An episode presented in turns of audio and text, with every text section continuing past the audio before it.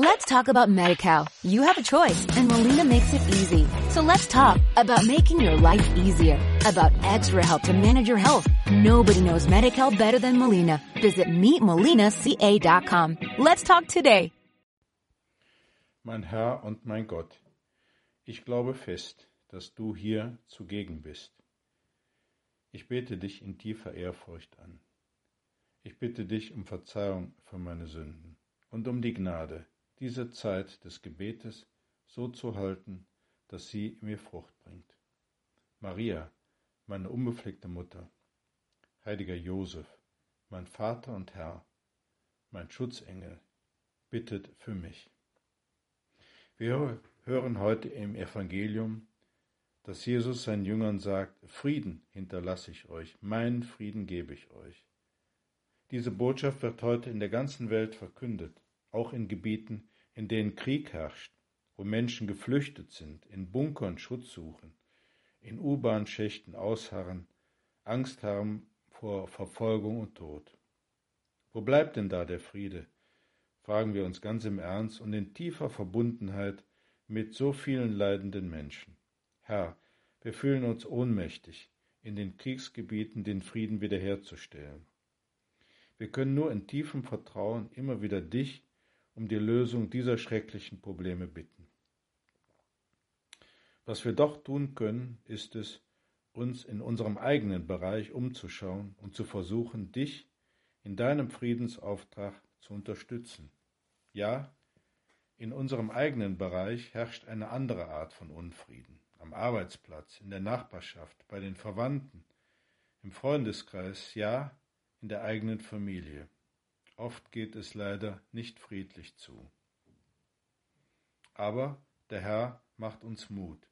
Frieden hinterlasse ich euch. Meinen Frieden gebe ich euch. Wir können uns hier in unserem Gebet fragen, Herr, was meinst du mit deinem Frieden? Und eine erste Antwort wäre wohl, dass der Frieden ein Geschenk Gottes ist. Im Epheserbrief lesen wir, dass Jesus Frieden stiftete und Heiden und Juden durch das Kreuz versöhnte.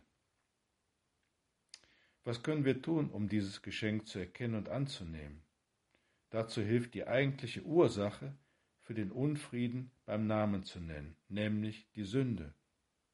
Und hier setzt Christus mit seinem Frieden an. Er hat mit seiner Hingabe aus Liebe die Sünde wieder gut gemacht und uns Hilfe und Gnade gegeben, um die Sünde immer wieder neu zu überwinden. Wir können uns fragen, wo findet dieses Werk des Friedens statt? Die Antwort wäre im Herzen, im Herzen des Menschen. Das sagt Jesus ausdrücklich in einem Streitgespräch mit den Pharisäern. Sie nehmen Anstoß daran, dass er sich vor dem Essen nicht nach der Gewohnheit der Juden gründlich die Hände wäscht oder sich auch sonst reinigt. Er entgegnet, dass das Problem nicht das ist, was in den Menschen hinein, sondern was aus seinem Herzen herauskommt. Denn von innen, aus dem Herzen der Menschen, kommen die bösen Gedanken, wie Habsucht, Diebstahl, Mord und so weiter. Ein ganzer Rattenschwanz von bösen Absichten. Stellen wir uns beispielsweise eine nicht untypische Situation vor. Da hört jemand, dass ein anderer sich über ihn negativ geäußert hat. Er ärgert sich, fühlt sich verletzt, ungerecht behandelt, und schon beginnt er zu überlegen, wie er dem anderen das heimzahlen, ja sich sogar rächen kann. Er könne auch von ihm schlecht reden, ihn nicht mehr anrufen, ihn meiden. Und ehe man sich versieht, ist das Herz irgendwie vergiftet, der Frieden aufgekündigt und der Krieg in vollem Gange. Und bei all dem Ärger sieht man nicht, dass man eigentlich nicht so genau weiß, was der andere eigentlich gesagt, wie er es gemeint hat, ob es vielleicht sogar als ein harmloser Witz gemeint war oder einfach nur rausgerutscht ist und sofort wieder vergessen war. Hier wird uns vielleicht deutlicher, was du, Herr, meinst, wenn du sagst, aus dem Herzen des Menschen kommen die bösen Gedanken.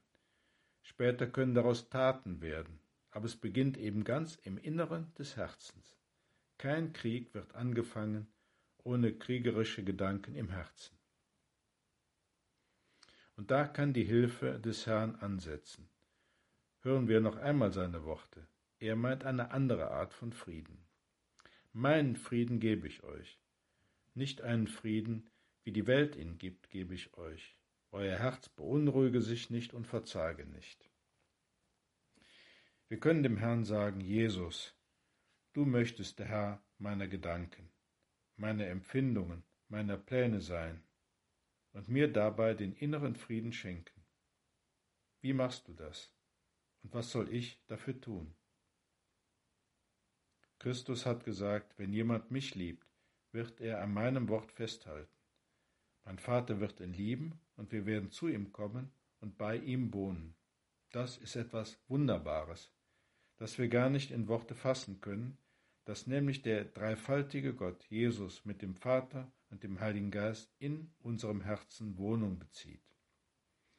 Das ist ein unsichtbarer Gast, der uns an seinem göttlichen Leben teilnehmen lässt.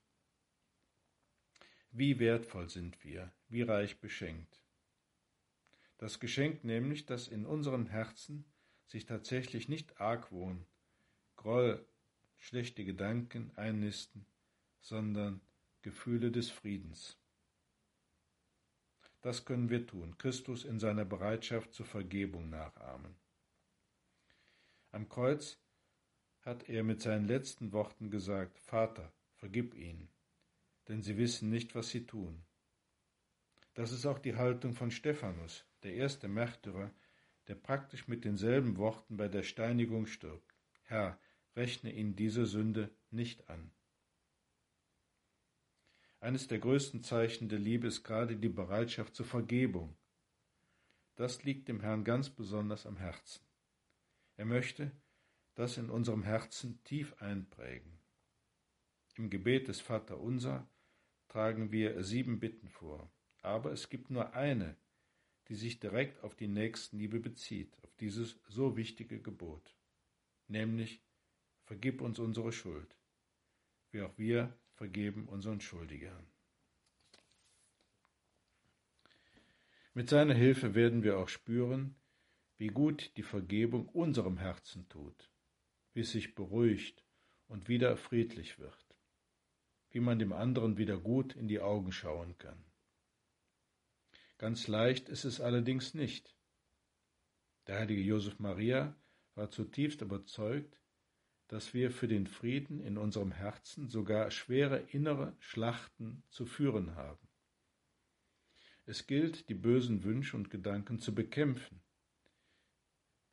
Wie es im Lied heißt, die Gedanken sind frei, aber wir wollen auch bedenken, dass wir für unsere Gedanken auch verantwortlich sind. Das sagen wir zu Beginn der Heiligen Messe im Schuldbekenntnis. Ich habe gesündigt in Gedanken, Worten und Werken. Hier eine gesch kleine Geschichte vom heiligen Josef Maria, denn heute ist auch der 30. Jahrestag seiner Seligsprechung. Einer seiner geistlichen Söhne kam 1962 zu ihm und öffnete ihm sein Herz. Er war schwer verleumdet worden. Josef Maria hörte ihm voller Anteilnahme zu und sagte ihm dann, mein Sohn, lerne zu verzeihen.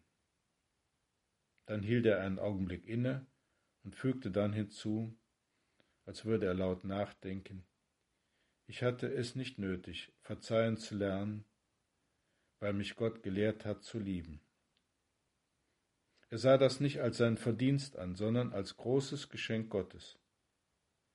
Wir können es auch nachvollziehen, denn wenn wir einen Menschen gerne haben, fällt es uns schon leichter zu verzeihen und kein Drama aus Kleinigkeiten und Missverständnissen zu machen. Manchmal kann es aber doch sehr schwer sein. Und da haben wir noch eine weitere Hilfe, den Heiligen Geist, den Jesus uns vom Vater sendet. Er ist sozusagen die Liebe in Person. Jetzt im schönen Monat Mai blüht es überall. Wir sehen Blüten und Früchte. Und in einer Seele, in der der Heilige Geist wirkt, gibt es auch solche Früchte, die der heilige Paulus aufzählt. Liebe, Freude, Frieden, Freundlichkeit, Güte, Treue, Sanftmut, Selbstbeherrschung. Wenn wir das betend bedenken, können wir Gott nur danken für die wunderbare Ausstattung unseres Herzens, wenn wir das so sagen dürfen. Dort wohnt Gott und er schenkt uns diese Gabe des Friedens. Er wird uns auch die Kraft geben, immer wieder von neuem zu vergeben. Ja, vielleicht schenkt er uns so viel Liebe, dass wir die Mühe der Vergebung gar nicht mehr spüren oder wenigstens nur hin und wieder, wenn es einmal schwerer fällt. Wenn wir auf Maria schauen, können wir uns nicht vorstellen, dass sie Groll im Herzen gehabt haben könnte. Ihr Leid und ihr Schmerz waren unermesslich, als sie unter dem Kreuz stand, aber wir lesen an keiner Stelle, sie habe die Folterknechte verwünscht. Ihr Herz war vielmehr mit dem Herzen Jesu verbunden, um uns Menschen den Frieden zu schenken. Sie wird auch angerufen als Königin des Friedens. Regina Pacis, ora pro nobis, Königin des Friedens, bitte für uns.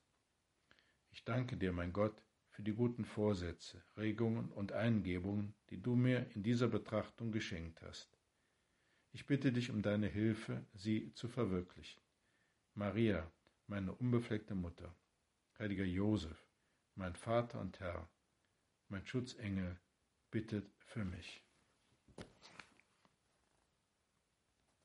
Let's talk about MediCal. You have a choice and Molina makes it easy. So let's talk about making your life easier, about extra help to manage your health. Nobody knows MediCal better than Molina. Visit meetmolinaca.com. Let's talk today.